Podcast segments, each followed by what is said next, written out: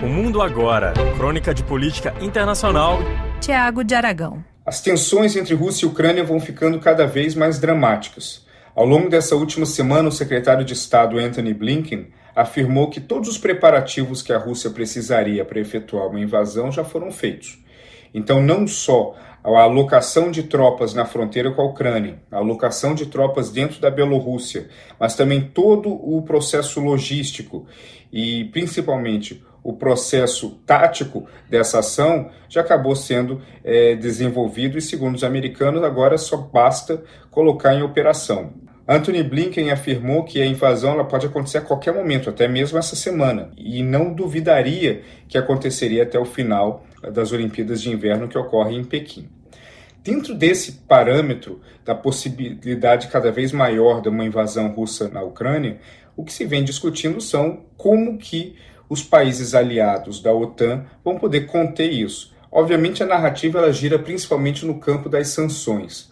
E a sanção mais agressiva que os Estados Unidos acredita ter na manga agora seria a exclusão da Rússia do sistema SWIFT. Essa exclusão do sistema SWIFT, que é o sistema que consegue efetuar pagamentos entre países e entre pessoas, entre sistemas bancários, seria é, de um impacto negativo muito grande para a Rússia, porque todas as importações e exportações russas elas dependem do sistema SWIFT para que a comunicação entre os bancos sejam feitas e, consequentemente, para que as pessoas sejam pagas.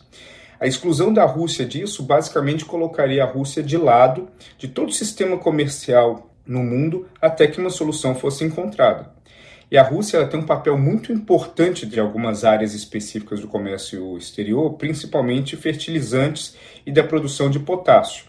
Então, se por alguma razão a Rússia viesse a ser excluída do sistema SWIFT tivesse uma dificuldade muito grande de exportar fertilizantes e potássio, isso traria um impacto muito negativo para a produção alimentícia no mundo, gerando possivelmente inflação e um aumento de preços substanciais em algumas áreas do mundo, inclusive no Brasil. A Rússia também tem uma importante é, produção de níquel, de paládio também e de alumínio, que possivelmente também ficariam fora ou poderiam até sofrer sanções específicas.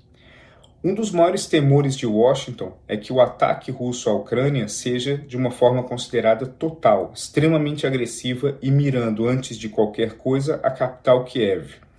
Isso seria bastante diferente das duas outras opções, que uma seria anexar a região de Donbass e a segunda que seria criar um corredor entre Rostov e a Crimeia.